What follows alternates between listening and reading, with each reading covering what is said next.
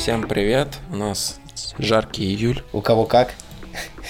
Ну, независимо от этого, с вами Никита Ремезов. И Евгений Бабицкий. И мы решили э, да. выкопать стюардессу.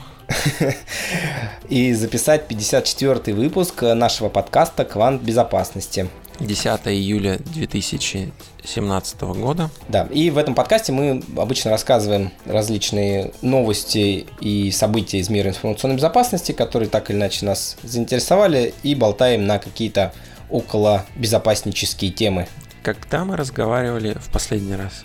В этом году. Да, это очень правильный ответ. По-моему, мы с тобой пропустили все про край, про Петю, Нетю. Мы просто выводили деньги с биткоин кошельков. Да-да-да. Мы, мы были очень заняты, поэтому да и об этом вам рассказывать не будем, потому что, по-моему, на край Петя станцевали уже все, кто только может. Да, ты знаешь, я, я думаю, что разжевывать темы, которые довольно активно освещаются всеми известными и не очень блогерами и участниками фейсбучного комьюнити. И маркетологами. И маркетологами, да. Это ну, не совсем наш путь. Мы все-таки стараемся что-то такое более интересное. А все, что касается там Пети его на край, я думаю, что да, только ленивый не, не пробежался по этим новостям, не, не почитал, как они распространялись и так далее и тому подобное. Ну, учитывая, То что есть... мы на два месяца опоздали, да? То... Ну, тема хайповая, поэтому.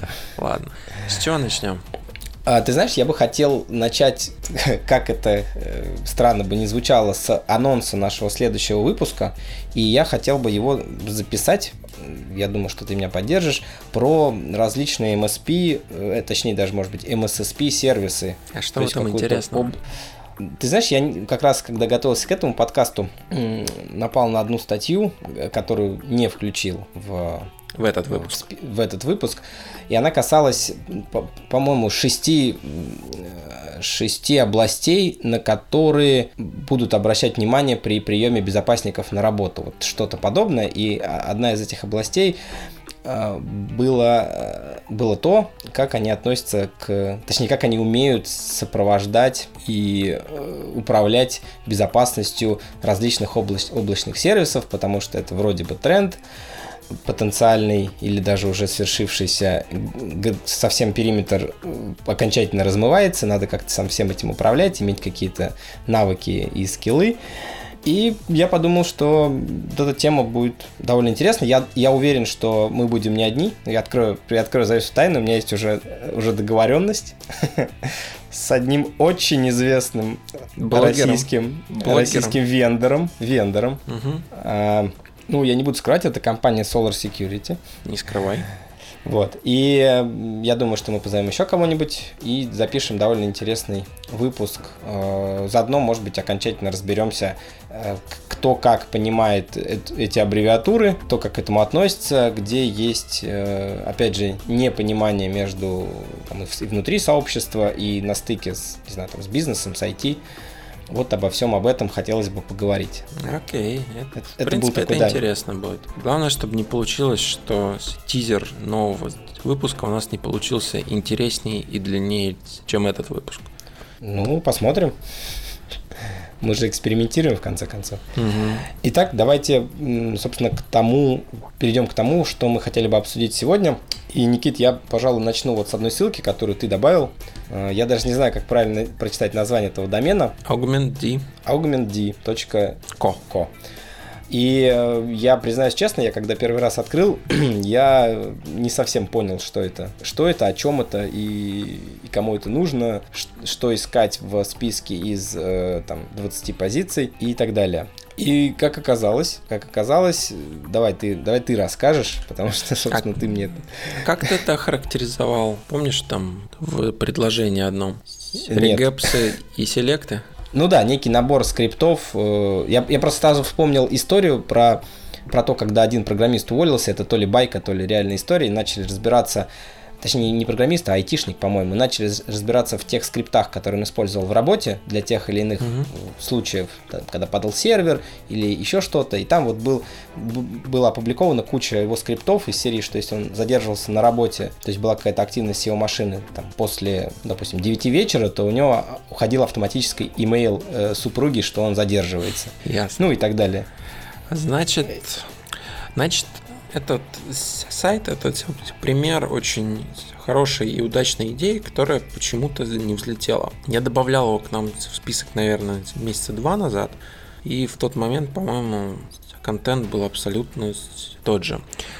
Это каталог скриптов, запросов, которые можно делать в основном для инцидент-респонса. То есть там, например, есть пример запроса в Splunk для обнаружения так называемого аккаунт кроулинг, то есть это когда пробуют один и тот же аккаунт на разных хостах за короткое время. Вот. То есть, например, это реальный там пример селект в Splunk, как это обнаруживать. Очень много примеров по PowerShell, то есть, например, там как обнаруживать запуск PowerShell и скачивание из интернета чего-либо при помощи PowerShell. Ну и все это, в принципе, так аккуратненько упаковано, с, с тегами. Мне кажется, очень аккуратно и интересно это было сделано, но, к сожалению, не взлетело. По крайней мере, пока. Ну, ну мне кажется, что... И не взлетит уже? Ну, мне кажется, уже нет, разве что ссылочка это окажется где-то на большом веб-сайте неожиданно, и опять будет какой-нибудь небольшой хайп об этом. А я правильно понимаю, что это, можно сказать, что это в какой-то, в какой-то мере попытка там, автоматизировать поиск айоков или что-то такое? В том числе, у них там в предисловии, в принципе, очень неправильно это описано, то есть это конкретные эти примеры тех правил, за которые у нас вендора Сиемов очень часто просят много денег. Слушай, а ты помнишь, мы в каком-то из предыдущих выпусков, по-моему, рассказывали про статью, где собраны были воедино все репозитории, как они назывались, ну, различных скриптов для различных сиемов с правилами. Нет, не помню. Ладно, я найду. найду ну вот, может, оттуда надо перенести что-то вот сюда, и тогда это взлетит. Либо, как вариант, может быть, выборка только для инцидент-респонса была не совсем правильно, надо было делать э, подобный сервис каким-то более широким для, для каких ну, окей, по безопасности, но не только там для инцидент-респонса, а какие-то еще прикольные ну, вполне скрипты, возможно, селекты, да. не знаю. Ну, в общем, сейчас там, сколько там штук, 20 или 30. И ну, все. тут есть вот кнопочка All. Ну, и, ну, а, ну да, вот ну, она и есть. Вот она да, все и показывает. То есть, видишь, делали с, с закосом по большому, а получилось как-то Ну, вообще, так. я когда с различными заказчиками там, общаюсь, то вижу довольно много различных э, скриптов, каких-то таких э, мини-штучек для автоматизации, которые люди пишут под себя. Угу. И, в принципе, идея это как-то каталогизировать э, имеет, наверное, место быть. Вопрос, насколько люди захотят делиться вот этой информацией в обмен на... На респект. Ну, на респект, да. То есть, вот, чтобы в сабмитере отображалось их имя, там, не знаю. Ну, знаешь, в принципе, Threat Intelligence даже как там работает, и организации обмениваются. Есть там всякие финансовые организации, кто обмениваются, еще что-то. То есть пока кто-то не попробует, не узнаешь, и как, как, как всегда в таких вот вещах должна быть какая-то такая а, core группа контрибьюторов, кто будет там все время это делать, гореть этим, и вокруг них уже будет там что-то образовываться. То есть в данном случае, в случае вот этого Augment D, если бы его создатель, по всей видимости, это Брайан. Уотерхайм. А, Уорхайм, да. Уорхайм, да. То есть вот он добавил что-то в начале, и все, и успокоился. Может быть, если ну, ты знаешь, я, я, я думаю, что там как-то все это. Подобный проект может вырасти из какого-то там, вендора, возможно, или заказчика по аналогии, может быть, с Walners, если уместная подобная аналогия, именно в плане подхода к построению видишь какого-то сервиса сбоку от основной деятельности, но релевантного коммерческим вендорам, наверное, это не очень выгодно, потому что они за это деньги просят. А вот open source всяким, не знаю, кто поддерживает какой-нибудь Alien Vault или еще что-то такое, вот им под крыло, в принципе, это классно было взять. Возможно, да? Да. Ну да, тут вопрос, насколько активно они будут но, в принципе, вот знаешь, ты вот озвучил идею, что как-то попробовать организовать там именно дефенсив безопасников делиться какими-то такими скриптиками. Мне кажется, идея классная. Ну, осталось их поманить морковкой какой-то. Морковкой, морковкой. Я, я не знаю как.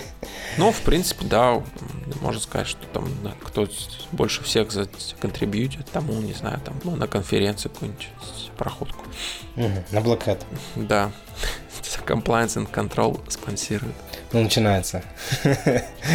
Ну, окей, на самом деле тема прикольная, возможно, она получит развитие в каком-то другом виде и вообще в рамках другого сервиса. Посмотрим. Посмотрим, да. Посмотрим, да. Ну что, ну что, идем дальше?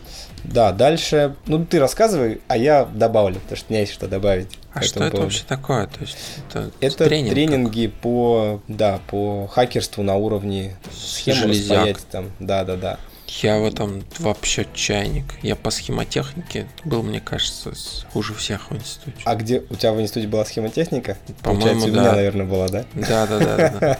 Причем вообще не понимаю, что это, Женя. Что такое схемотехника или что такое институт? Нет, это ладно, это уже все не важно. Ну, смотри, я на самом деле, когда... Ссылка. Когда читал э, вот этот вот анонс э, тренингов, вот этих, которые за ближайшие, ну, ближайшие полгода там четыре раза пройдут в разных городах, я на самом деле а, о чем подумал. Я недавно был у заказчика, кто занимается в том числе поддержкой посттерминалов для, угу. для банков. И у них есть собственный, собственная лаборатория, где они чинят посы и банкоматы. Угу. И я захожу, и, и, знаешь, и лежит такая гора, гора посов, там целая вот стенка, огромный шкаф, ну, там куча... Ну... Нет, нет. И сидят ребятки, которые, у которых, знаешь, паяльники, куча микросхем, они пост разбирают, там смотрят, что сломалось, оценивают стоимость э, ремонта, и либо ремонтируют, либо отдают либо списывают, либо отдают вендору, я не знаю. Я ну, предполагаю, есть... что с двух раз я смогу угадать, что это за компания. Нет. Нет? Уверен, что даже с двух ты не сможешь да. угадать. Это да? не российская? Нет. А, ну, значит, нет, не угадаю. Вот. Ну, не суть. И, и я понял, что вот тут какая-то реальная история, люди паяют, понимают что-то в этом и так далее. И поправь меня, если я не прав, э, довольно, ну, был, ну, не цикл, но было несколько каких-то хайповых вещей, которые были связаны с уязвимостями, вот прям э, у Intel, да, была проблема да. Э, с AMT и так далее. То есть то, что непосредственно на более низком уровне работает, чем там, операционная система, ну, в классическом понимании. И, и следующая история, когда я зашел посмотреть там тренинг в Берлине, и он стоит 4, ну, 4 тысячи евро до 1 сентября, а после угу. 5 тысяч евро. И на 15 человек. Потом, ты знаешь, я потом полез на сайт э, Исаки, по-моему. Угу. Ну что, они же тоже проводят кучу тренингов. Угу. И? И, и везде тоже там я начал считать. и понял, что на самом деле та же Исака или вот там эти ребята в каком-то виде делают неплохие деньги на обучении.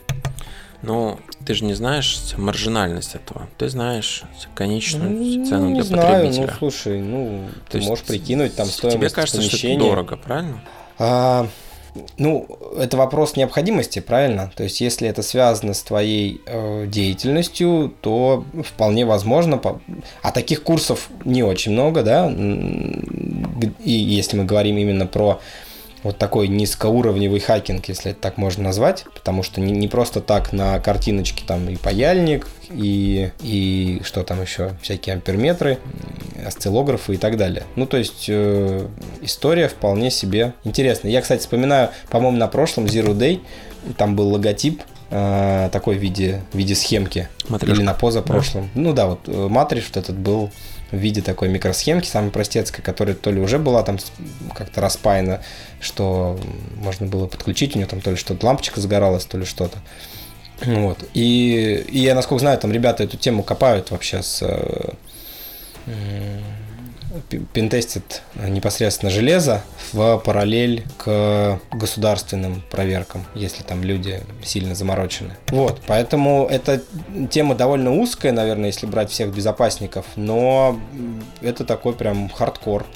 Ну, да, это интересно. Причем я могу ошибаться, но у меня такое ощущение, что как раз вот, вот этого парня, кто проводит этот тренинг, предлагал, да, да, да, предлагал его притащить Сенцов на Zero Nights. Ну, я не знаю, видел ли ты в Фейсбуке обсуждение? Я видел э, то, что ты комментил по поводу как раз э, вот этих курсов, да, по офенсиву. Да, да, да. Это вот оно?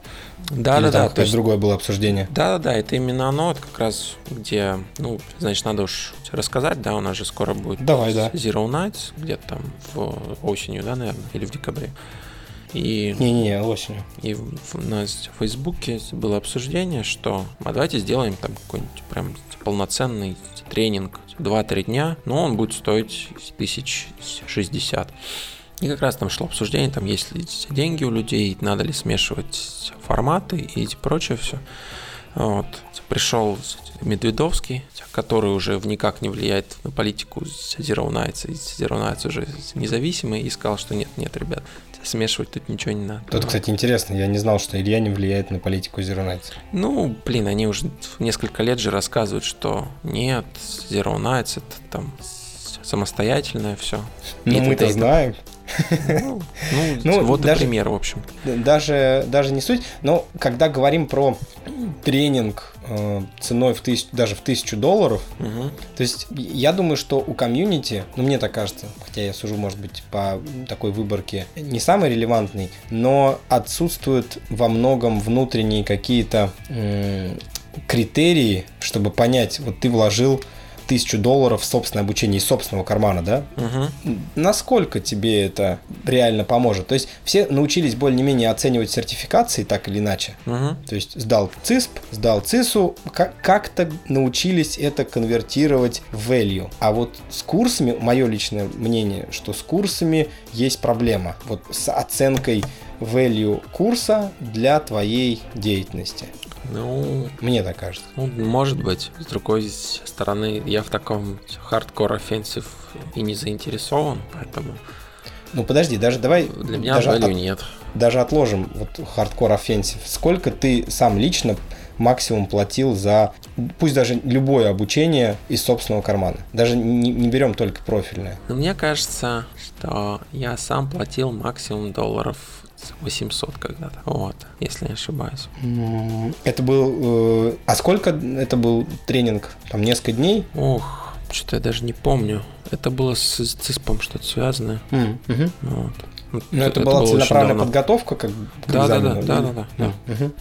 Понял. Вот, то есть, а, ну, в принципе, вот я сейчас нахожусь на этапе выбора тренинга для себя. По профилю или... Да, да, да, по з- профилю. И ну, вот я не сделал еще этот research, так сказать. Но что я буду делать? Я буду смотреть, а, какие скиллы сейчас востребованы в организации, где я работаю. То есть, там, Так. грубо говоря, там, чего мне не хватает, чтобы сейчас делать работу. Какие скиллы сейчас востребованы в мире. Так. Там, говоря упрощенно, там, что сейчас модно. Вот. И, и уже из этого буду искать некоторый баланс. То есть, там, чтобы и в текущей работе помогло, но и в то же время, чтобы на будущее свою ценность как специалиста увеличить. Слушай, а может ты сделаешь потом небольшой обзор, как ты анализировал Да, информационный проблем. фон, чтобы Да. понять. Я, я даже не говорю про твою компанию, потому Мгм. что это, ну, у каждого, наверное, своя будет специфика. А вот то, что ты говоришь про, про будущее, Да, вот это было бы, наверное, интересно. сделаем,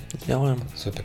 Ну, возвращаясь просто к вопросу про, про тренинги, оп- опять же, мне кажется, что есть эм, сложность в том, что ты, и, ну, если мы говорим про дорогой тренинг, и, например, они говорят, мы привезем эксперта какого-то зарубежного. А, Вроде классно, а с другой стороны начинаешь, наверное, задумываться, будет ли это хорошо коррелировать с локальной спецификой. А если говорить про тренинг, э, про локальных тренеров, то вот тут, мне кажется, действительно задумаешься, э, есть ли те, ради кого ты согласен там за 1-2 дня тренинга заплатить там больше тысячи долларов. Ну, знаешь, здесь технически, мне кажется, специфика почти везде одинаковая, правильно? То есть, если мы говорим о техническом тренинге, Так. то, грубо говоря, чипы все используют одни и те же, SQL Injection везде одинаковый. И... Ну, согласен, да. Но Active... если именно про хардкорный offensive такой говорить, да? Нет, ну вот смотри, Active Directory он везде одинаковый. Да, то есть если там приедет какой-нибудь крутой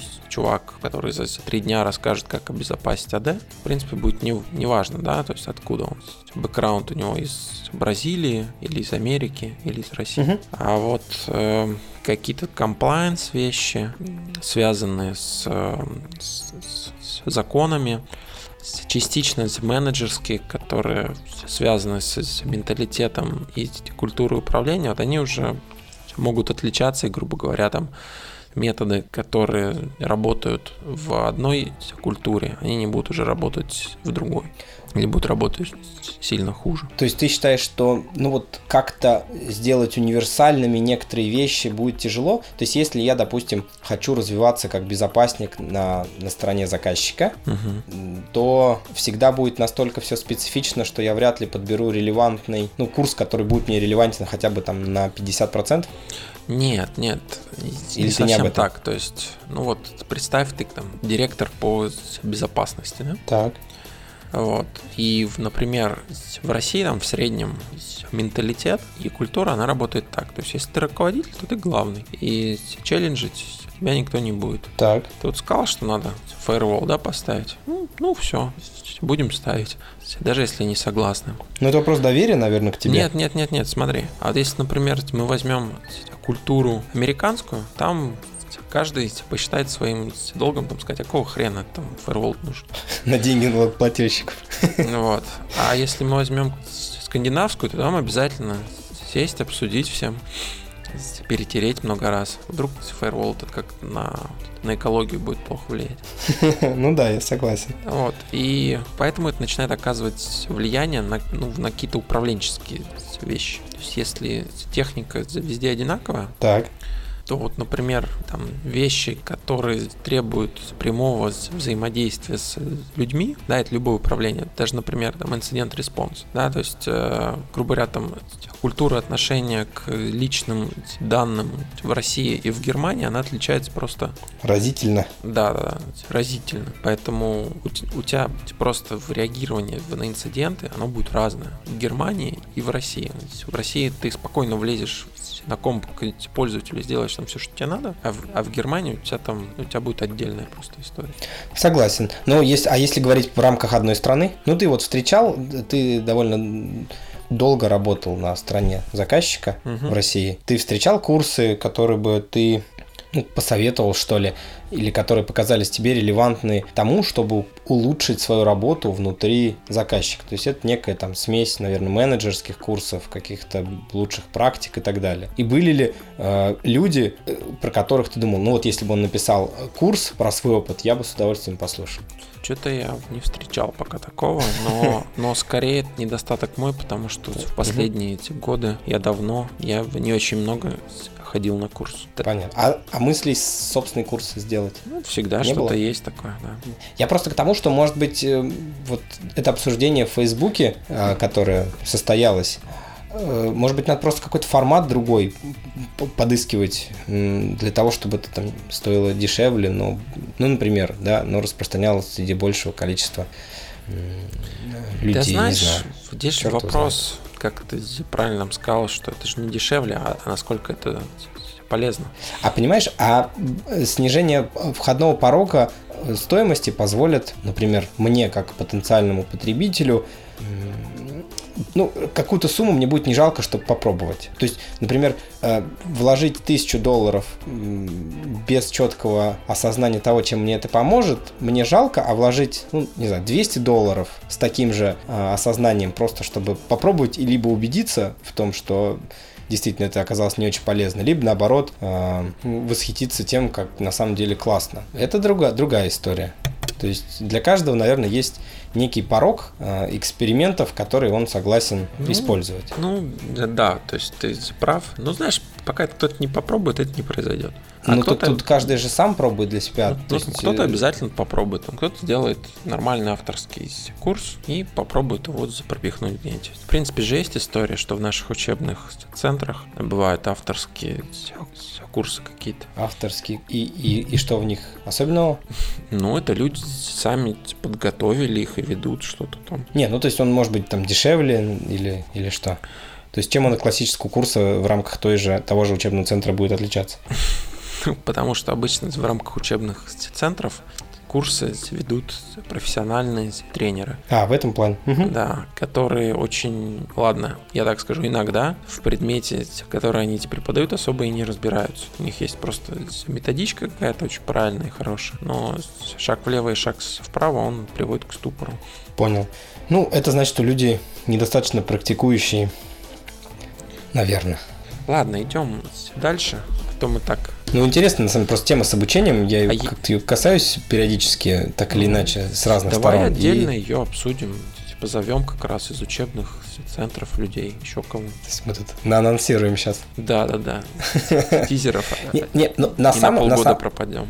не, на самом деле, вот э, тема с обучением, причем обучением как самих безопасников, так и обучение различным э, э, методологиям защиты там, от фишинга. И так, ну, то есть вот эта вот работа awareness, тот самый, это тоже очень, очень все интересно на самом деле. Я даже открою небольшой секрет для, для тех, кто слушает. У нас была списке на сегодняшний подкаст заготовлена ссылка от Алексея Лукацкого по поводу фишинга. Кстати, весьма неплохая, должен сказать, но Никита ее снес. Прости, Алексей. Ладно, двигаемся дальше. Следующая статья для параноиков, наверное, э, или для любителей завести себе почту, не знаю, в Proton Mail и с нее всем секретно написать. А, Статья о том, как э, сохранить, ну, попытаться сохранить полную анонимность в интернете. Мгм. Она, она позиционируется как э, онлайн privacy и, в общем, онлайн приватность и, а- и анонимность для нормальных людей. Но, честно говоря, такая статья довольно замороченная. То есть, я, Никита, я помню твою попытку, я не знаю, этот эксперимент у тебя за- завершился или нет. Опять же, я тут, может быть, открою небольшой секрет. Никита пытался завести мобильный телефон, а, который абсолютно никак с ним не ассоциировался. Мгм, Да. Вот. А, Не знаю, успешно это было или нет. Ну, формально говоря, я засветил его уже, поэтому... Ну, все. Нет, это, это, это не потому, что упомянул о нем, потому что, по-моему, один раз я его использовал как бэкапный уже. То есть там, грубо говоря, там А, понял. Мгм. засветился имейл мой, поэтому в теории уже он все. Да, Burned phone, как это говорят. да. И, в общем, статья на самом деле о том, э, как максимально спрятать свою личность в сети. И начинается она с самого главного вопроса, собственно, от кого, э, от кого мы прячемся.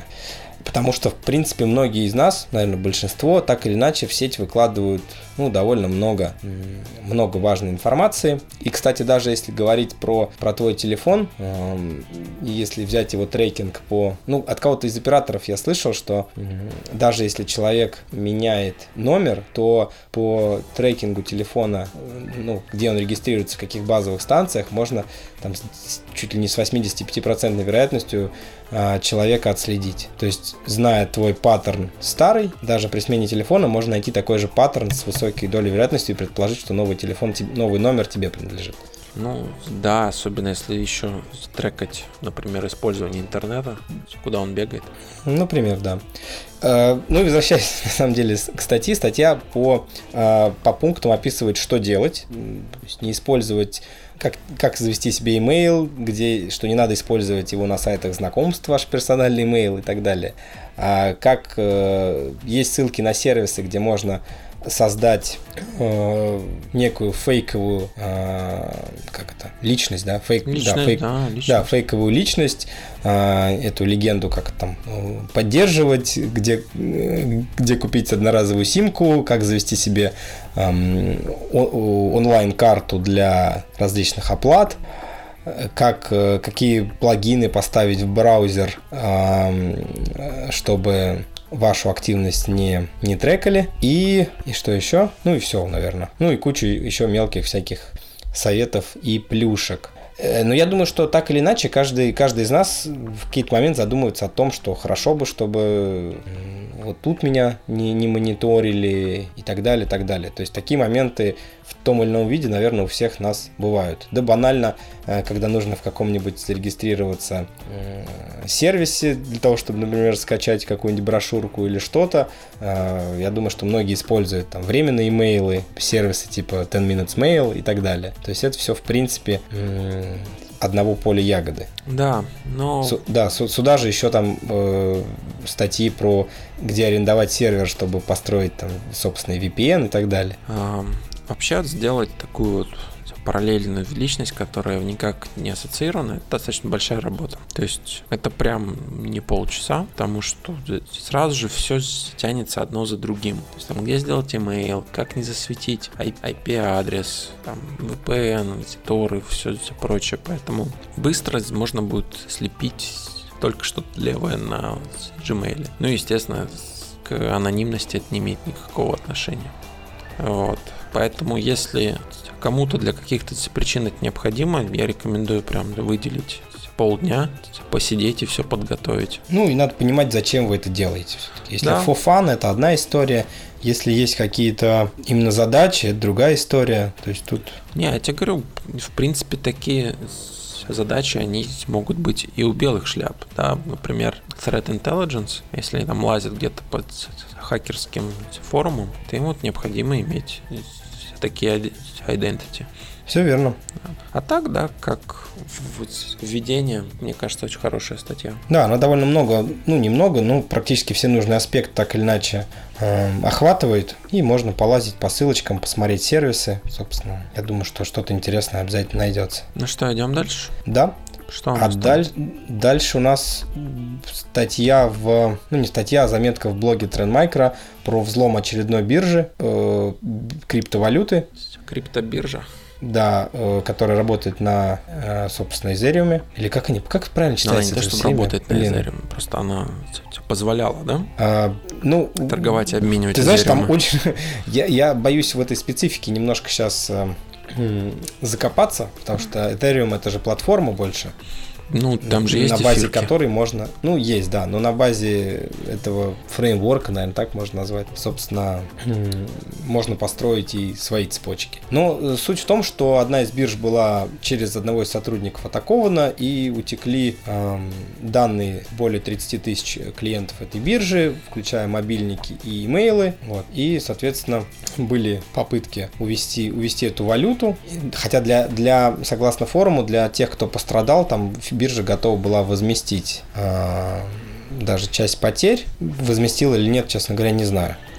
Но а... все это к тому, что а как там взломали -то? То есть, подожди, то есть там взломали биржу и с нее увели не, деньги или э, Нет, взломали, взломали сотрудника, получили данные, потом э, начали потом атаковать уже некий спер, давай скажем так, некий спер фишинг, а, ну то есть все, такой все более понятно. целевой фишинг, Нет. вот, э, соответственно, который был во многом успешный, судя по форумам, где пользователи начали репор- репортовать о вот подобном фроде. Ну, на самом деле, э, тут можно биржу заменить на любую другую компанию. Форум. Да. И, соответственно, вот эти вот best practice, которые приводят, приводят трендмайкер, они ну, якобы, точнее, не якобы, а формально для защиты своих аккаунтов криптовалют, они применимы для... Практически для всего. Да, практически для всего, да. Ну, и, и мы опять же возвращаемся к мысли, которая Э, мне кажется, не, не все еще понимают, что тот же там э, блокчейн и так далее, это не какая-то волшебная таблетка, где там все безопасно, прекрасно, никто там э, нету какого-то единого там, несчастного, точнее там монструозного банка, который навязывает там вам свои свои якобы условия. Ну, в принципе, все, все то же самое. все то же самое, просто замените одни одни регуляторы на другие, а все риски ваши остаются примерно, при, примерно те же самые, может быть даже больше, с учетом того, что это никак нигде не, не страхуется и так далее. Ну, мне кажется, что риски выше, потому Ну, что да. потому что представь, ты купил каких-то обычных акций, Ну, которые хоть как-то где-то что-то регулируются. Ты об этом? Вот. То есть, Ну, здесь вопрос даже о нерегулировании, потому что регулирование, оно в данном случае там, тебя слабо защищает, наверное. Я здесь не профессионал. Я, я Мгм. скорее, что если там смотреть на текущие там решения по торговле акциями и прочее, там все, что с ними связано, а, ну, даже просто порог там вхождения, чтобы тебе там сделали аккаунт, тебе нужно предоставить там паспорта всякие, свидетельство о том, что ты живешь там-то и прочее, и прочее. То есть, например, для злоумышленников это удорожает порог вхождения в систему, потому что им же надо будет, если там тебя сломали, им надо перебросить там к себе куда-то, обналичить потом. Если Ну, в случае согласен, с, с биткоином там, это просто комиссия для обменника, то в случае, например, если это реальный счет у брокера, то тебе надо иметь счет у брокера или тебе надо иметь счет в банке, а для этого тебе в любом случае паспорт нужен. Даже если ты фальшивый, то тебе его где-то взять надо. ну, усложняется еще- немножко, да, цепочка. Там, там, скорее всего, тебе придется хотя бы один раз появиться в отделении или послать мула туда. Согласен. То ну, есть я об это- этом говорю, что есть больш- бо- большая ре- ре- зарегулированность, она в том числе чуть-чуть повышает порог э, вхождения с какими-то злонамеренными целями. Да, так и есть. Поэтому мне кажется, что вот эти криптовалюты, Но это дикий запад. да, согласись. да, это дикий запад, и поэтому это очень интересно. Да, но сейчас я со всех сторон так или иначе слышу, а, там, я тут в биткоины играюсь, я тут э, и как, какие там Zcash купил, там, а, Zcoin там или что-то, вот, а, и там люди отслеживают, что сейчас какой-то там в, dark, we- в, dark, в Darknet магазин начнет принимать там определенную криптовалюту, она сразу попрет, там, ну, то есть, Ну, все же хотят быть плана. инвесторами. да-да-да, то есть, Как ну, это у Лёни действительно... Голубкова было. Я не халявщик, я партнер. Но, конечно, я думаю, что круче всего с этого зарабатывают производители видеокарт. Они уже заработали. Ну, так... Ну вот, я думаю, что уже все. Я думаю, что Уже уже всё? всё, Да. То есть тот, кто хоть... Ну, подожди, ну, сложность же будет там увеличиваться, нужны будут новые видеокарточки. То есть теперь надо просто выпускать какие-то более э, маркетингово принципе, да. совершенные Ты- карточки, менять старые, там, как с айфонами. Ты прав. Карточки надо делать новые, а лохов достаточно. Вот. Я надеюсь, там они же заложили в программу старения карточки, что она там работать начинает хуже через год, через два. Ладно, давай закругляться, а то он наш тизер совсем не тизер уже, да? Да, вполне себе. Вполне себе выпуск. Ну что, с вами после долгой спячки были Никита Ремезов. И Евгений Бабицкий. И мы ждем лета нормального. Да. Не знаю, как у вас, а мы ждем. Всем спасибо и пока. До новых встреч.